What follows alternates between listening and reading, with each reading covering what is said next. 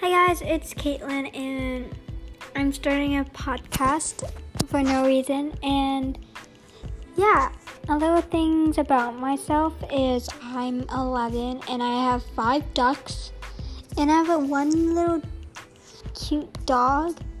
Well, he's three years old, well, turning three. And I am gonna be talking about like your mental health and like my life and how I'm doing and how you guys are doing. So, yeah.